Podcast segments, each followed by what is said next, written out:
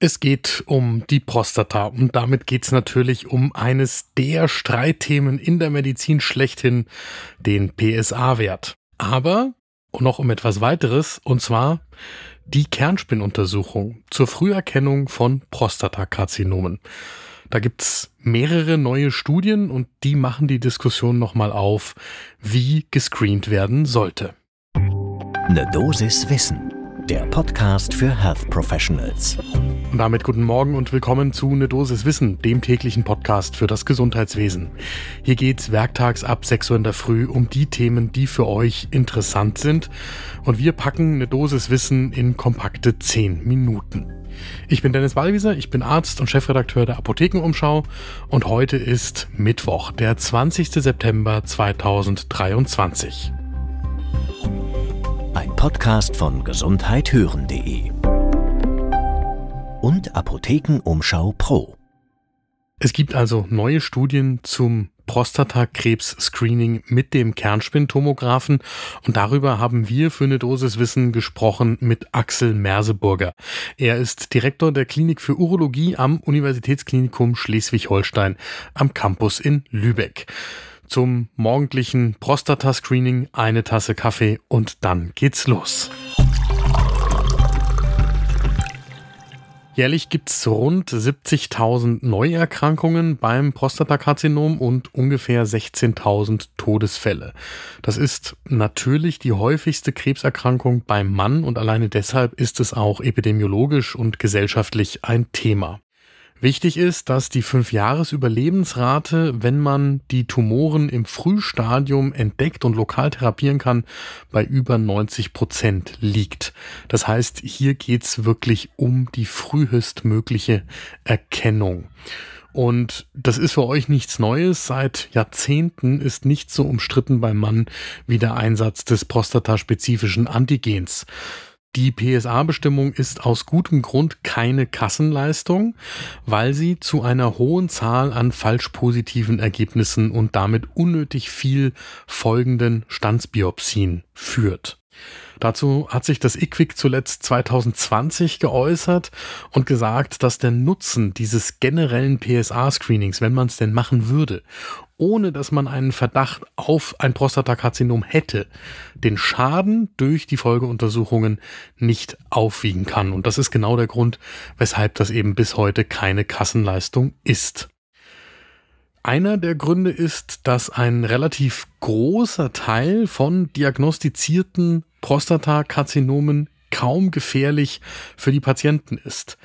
Und das heißt dann in der Folge, dass mehr Menschen operiert werden, als eigentlich notwendig wäre und dadurch entstehen auch wieder größere Risiken. Das hilft natürlich all den Patienten nichts, bei denen der Prostatatumor bereits fortgeschritten ist und tatsächlich im schlimmsten Fall vorzeitig zum Tod führt, aber gesamtgesellschaftlich ist das eben ein Thema.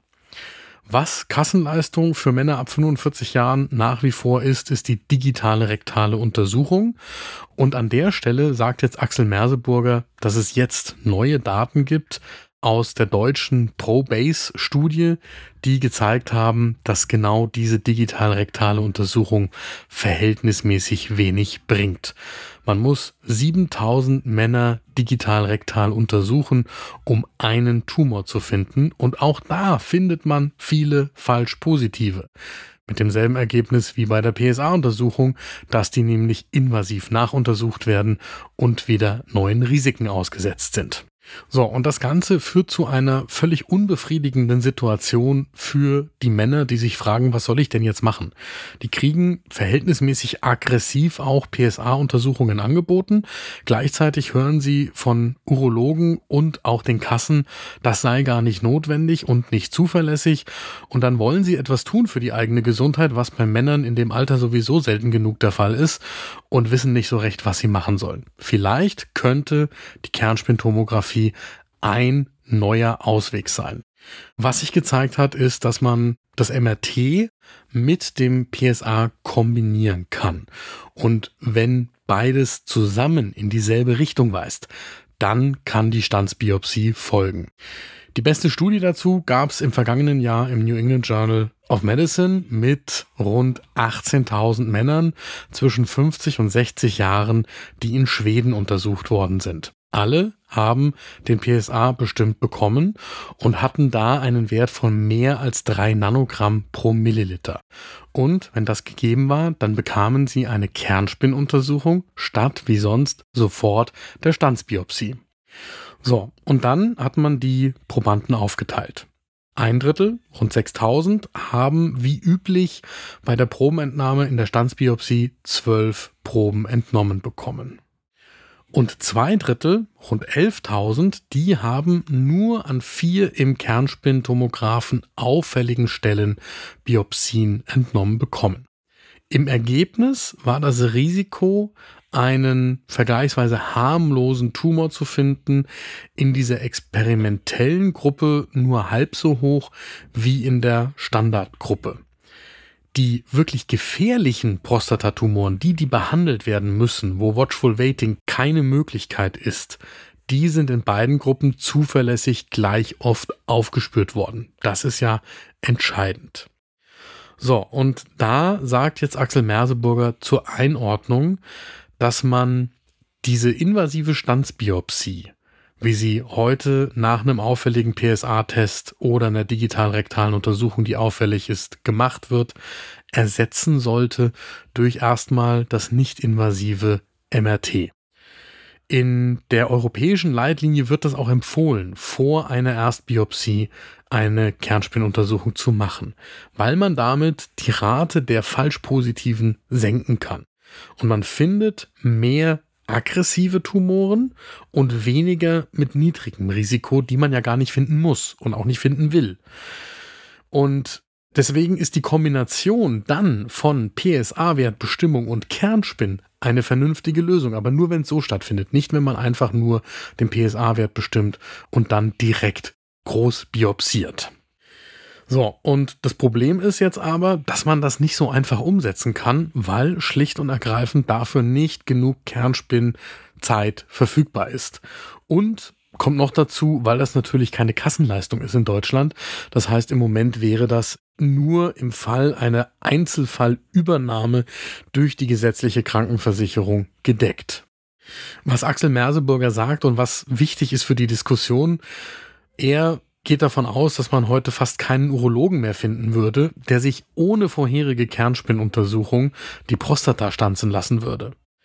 Nur wenn wirklich die digital-rektale Untersuchung oder der PSA-Wert so eindeutig sind, dass es keine Diskussion darüber geben kann, dass man da jetzt sofort eine Biopsie nehmen muss. Aber das ist nicht die Mehrheit der Fälle.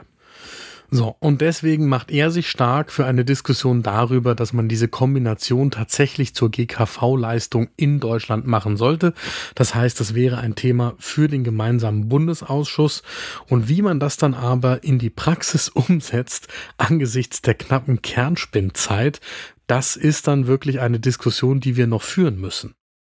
Denn wenn jetzt tatsächlich alle Männer ab 45 Jahren in Deutschland zur Früherkennung gehen würden und eine Kernspinnuntersuchung der Prostata angeboten bekommen würden, dann würden die Kapazitäten bei weitem nicht ausreichen. Das war eine Dosis Wissen für heute. Die nächste Folge gibt's morgen ab 6 Uhr in der Früh, überall da, wo ihr Podcasts hört. Und wenn euch die Folge heute gefallen hat, dann lege ich euch noch das Gegenteil von Männergesundheit ans Herz, nämlich Frau Doktor übernehmen Sie. Meine Kollegin Julia Rothabel spricht alle 14 Tage montags mit Frauen, die die Medizin verändern. Die neueste Folge ist gerade vorgestern erschienen, gibt's überall da, wo ihr Podcasts hört und ist für euch natürlich kostenlos. Podcast von gesundheithören.de und Apothekenumschau Pro.